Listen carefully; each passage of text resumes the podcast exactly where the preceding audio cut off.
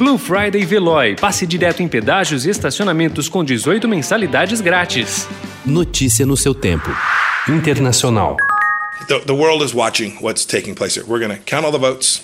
There will be a smooth transition to a second Trump administration.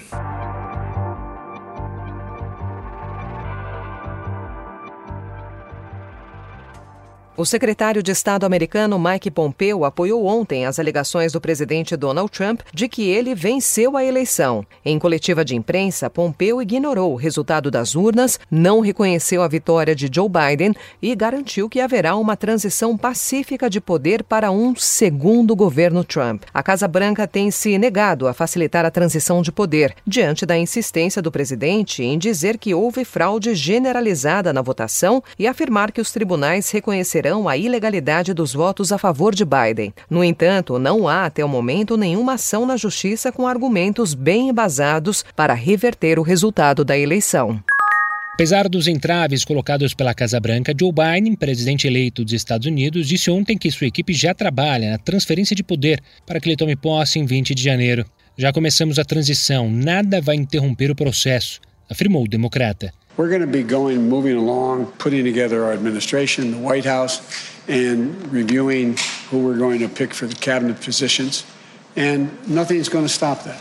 Mesmo depois de declarado vencedor por agências de notícias, jornais e TVs, Biden ainda não recebeu um telefonema do presidente Donald Trump reconhecendo a derrota. Por isso, a agência federal que deveria iniciar os procedimentos de transição ainda não começou os trabalhos.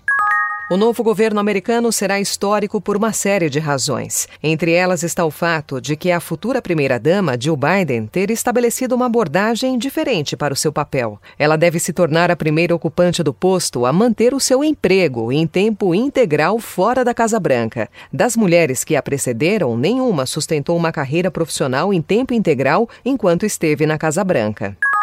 O novo presidente do Peru, Manuel Merino, assumiu o cargo nesta terça-feira após a destituição de Martim Vizcarra por incapacidade moral, reconhecendo que o país atravessa uma crise política e afirmando que o processo de impeachment respeitou as regras da Constituição. Em meio a manifestações contrárias à destituição, Vizcarra questionou a legalidade e legitimidade de Merino. Estou preocupado, como muitos peruanos, porque uma autoridade, para exercer sua autoridade, precisa de dois princípios e condições básicas: legalidade e legitimidade. Notícia no seu tempo. Aproveite a Blue Friday Veloy e passe direto em pedágios e estacionamentos com 18 mensalidades grátis. Corre que é por tempo limitado. Garanta o seu adesivo em veloy.com.br barra Blue Friday. Veloy. Piscou, passou.